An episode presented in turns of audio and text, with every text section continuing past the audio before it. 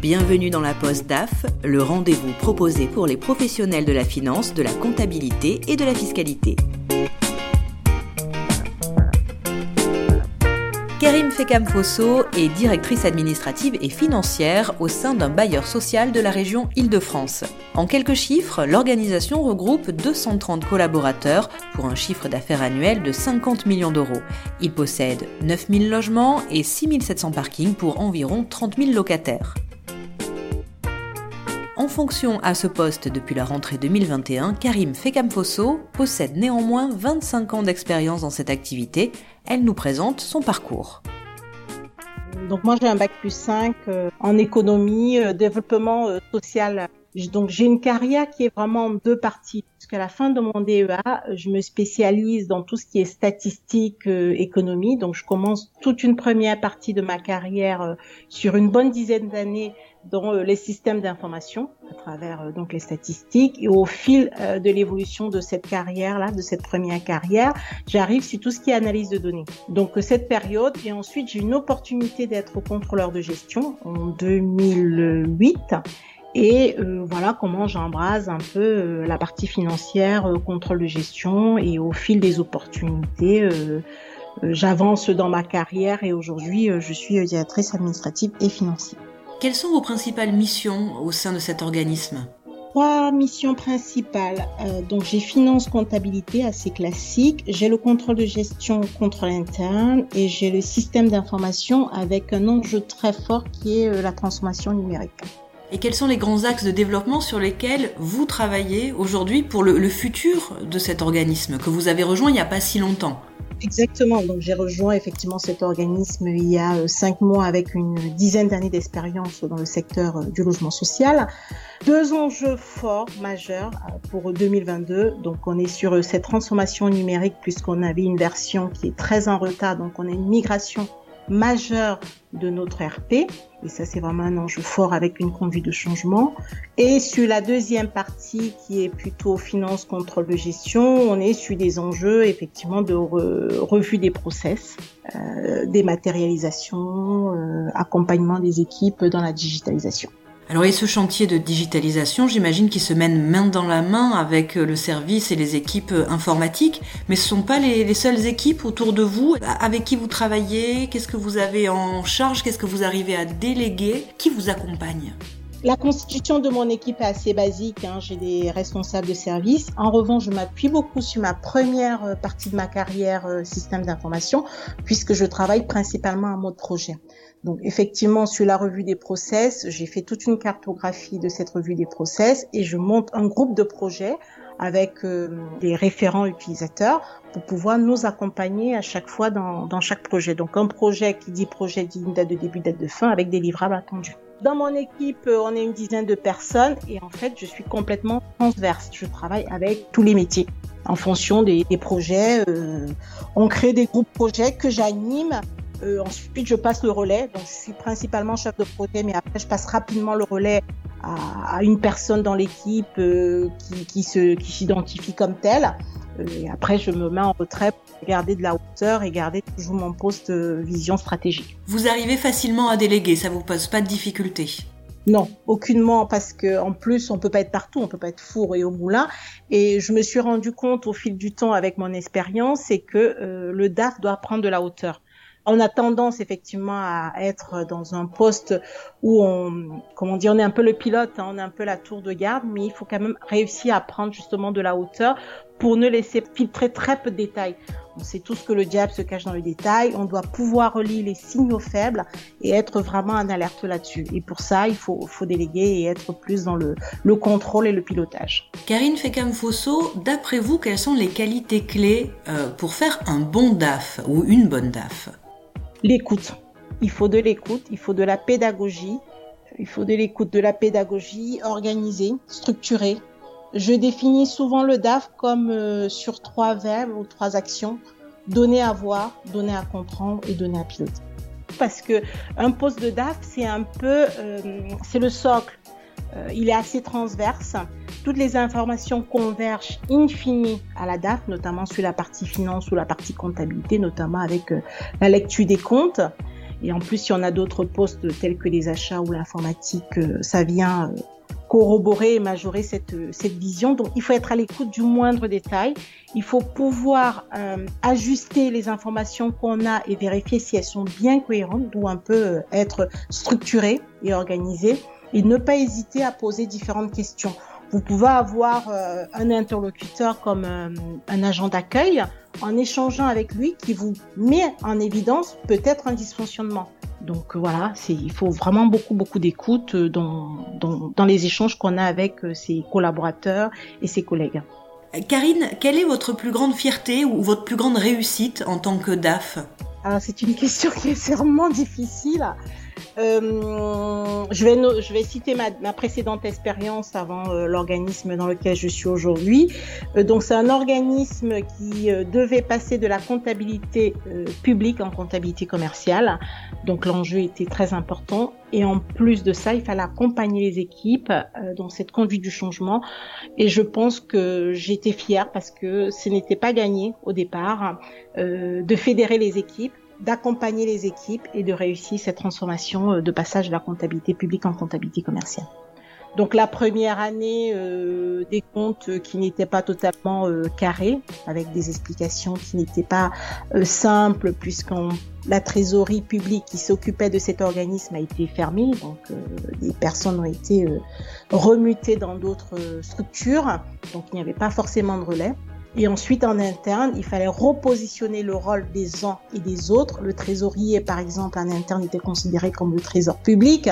Donc, il fallait leur expliquer c'est quoi un trésorier, qui n'a pas du tout le même rôle qu'on peut retrouver en trésorerie publique, la comptabilité à double partie, euh, les process, les procédures, euh, voilà. Ça n'était pas facile. Des équipes également qu'il fallait mobiliser et fédérer dans leur euh, organisation mais c'était très intéressant, c'était un très beau challenge et le, principal challenge pour moi c'était de fédérer les équipes autour de ce projet. Et à contrario, quel a été le, moment le plus difficile ou le plus douloureux ou qui pourrait même être considéré euh, à vos yeux comme une sorte d'échec? Alors c'est plus une expérience personnelle. J'ai été recrutée il y a quelques temps dans une, dans une structure, donc sur un poste de DAF avec un tel retard et une telle désorganisation la, difficulté pour moi, c'est que je n'ai pas su trouver ma place pour pouvoir justement euh, apporter cette entreprise euh, au niveau où elle aurait dû être. Karine, d'après vous, est-ce que les missions du DAF ont évolué à travers le temps et, si oui, de quelle façon? Alors les missions du DAF ont évolué à travers le temps. Euh, la première des façons, c'est déjà qu'on est passé d'une analyse rétrospective à une analyse prospective. Et cette analyse prospective fait qu'aujourd'hui, on attend du DAF, au-delà de son aspect business partner, qu'il soit dans l'anticipation et qu'il soit effectivement dans euh, un peu le couteau suisse euh, de l'entreprise. Quelles sont les principales innovations qui touchent aux, outils hein, du DAF et qui impactent euh, véritablement votre travail, votre manière de travailler, votre gestion du temps? Alors, j'en vois deux que je n'applique pas forcément puisqu'on a un organisme un peu particulier, la digitalisation et l'intelligence artificielle. Pour moi, c'est vraiment euh, ces deux outils aujourd'hui euh, qui peuvent faciliter, en tout cas être facilitateurs, dans le, le nouveau métier du DAF.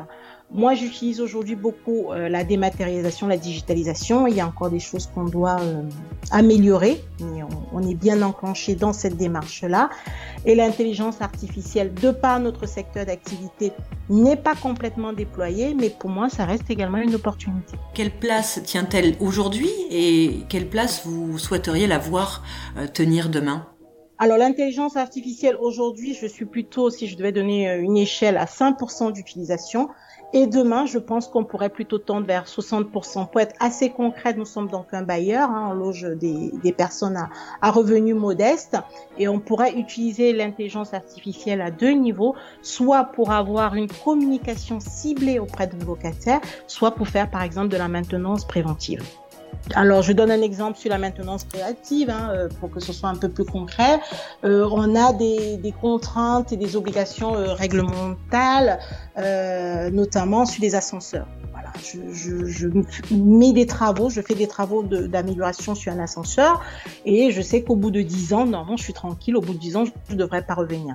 Mais si je mets en place de la maintenance préventive, ça me permet euh, de pouvoir entretenir plus régulièrement mon matériel, mon ascenseur en l'occurrence, et pas me retrouver dans de la maintenance curative qui, à ce moment-là, me coûte cher puisque ça peut m'amener jusqu'à remplacer complètement le composant. Est-ce que vous utilisez un peu votre instinct de, de DAF ou est-ce que vous êtes vraiment euh, uniquement sur les chiffres, les données L'instinct est utilisé au quotidien. C'est vraiment euh, l'instant. Alors moi, dans l'instant, je mets surtout aussi l'expérience. Hein. Euh, l'instant, l'expérience est utilisée au quotidien. C'est-à-dire que la lecture de chiffres, 1 plus 1 égale 2 de manière très mathématique, arithmétique, vient se lire en plus avec un instant et une expérience, euh, notamment dans le secteur d'activité. Et c'est, on revient sur ce que je disais tout à l'heure, ces signaux faibles en fait qui nous permettent de dire il y a quelque chose qui cloche ou alors il y a quelque chose que j'aurais pas vu. Cette écoute nous permettra en plus d'aller chercher l'information et de corroborer et de, de mettre en cohérence euh, la lecture des chiffres. Est-ce qu'il vous est plus ou moins facile de vulgariser vos observations auprès de vos collaborateurs euh, sans les noyer sous des colonnes de chiffres? Alors, on revient sur ce que je disais tout à l'heure, hein, donner à voir, à comprendre, à piloter. C'est indispensable de vulgariser parce que pour moi, un DAF, il finit sa mission, enfin, il réussit sa mission lorsque chacun se sent partie prenante euh, du résultat de l'entreprise. Et résultat de l'entreprise, pour moi, il n'est pas que financier, c'est un résultat aussi qualitatif, euh, de par la satisfaction, par exemple, auprès de nos locataires, euh, de par la réduction de nos délais de règlement. Voilà, on est vraiment là-dessus. Et un DAF, c'est quelqu'un qui va réussir à, à inculquer cette culture et à mener les personnes avec lui ou avec elle euh, dans, dans, dans, cette démarche-là, une démarche d'amélioration continue. Et, et pour vous aider dans ces étapes, est-ce que vous avez recours à la data visualisation? Alors oui, j'ai recours à la data visualisation, mais c'est pareil, ça dépend le public qu'on en face à soi.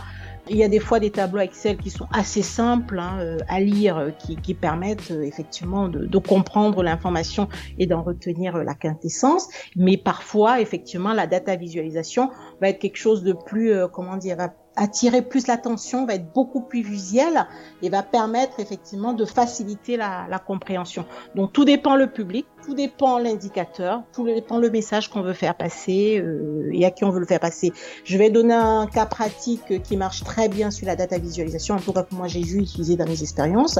C'est lorsque je présentais les comptes, par exemple, aux instances représentatives du personnel. Donc c'est des personnes qui n'ont pas de culture financière ou en tout cas pas, pas énorme. Et donc il faut vraiment vulgariser le discours pour apporter cette compréhension des enjeux économiques de l'organisme. Donc la data visualisation dans ce cas s'applique assez bien avec des graphiques, c'est assez visuel, voilà. Et ça permet vraiment de ne pas les noyer dans des colonnes de chiffres euh, où en fait ils n'arrivent pas forcément à se retrouver. D'après vous, est-ce qu'il y a des innovations qui manquent encore pour devenir le DAF de demain? Si vous pouviez les, les imaginer, les inventer, ces innovations, qu'est-ce que, qu'est-ce que vous feriez? Alors la question elle est un peu prématurée euh, dans mon contexte parce que je trouve que les innovations actuelles ne sont pas complètement utilisées dans notre secteur d'activité. Donc il faudrait pour moi déjà les mettre en œuvre avant de s'imaginer de nouvelles euh, innovations. Euh, mais dans le rôle du, DAF, c'est toujours être dans ce qui va lui apporter demain ce côté prédictif, ce côté prospectif. Aujourd'hui, on a besoin d'anticiper, on a besoin de la réactivité, on a besoin de, voilà, de donner le, le, bon élément au bon moment pour faire toute la différence. Et, je pense que c'est sur ces types d'innovation que le DAF doit, voilà, doit être vraiment à l'écoute de, de son environnement. Karine Fekam-Fosso, est-ce que vous suivez des formations professionnelles, alors que ce soit euh, au niveau des pratiques, mais aussi au niveau des, des connaissances, au sens large?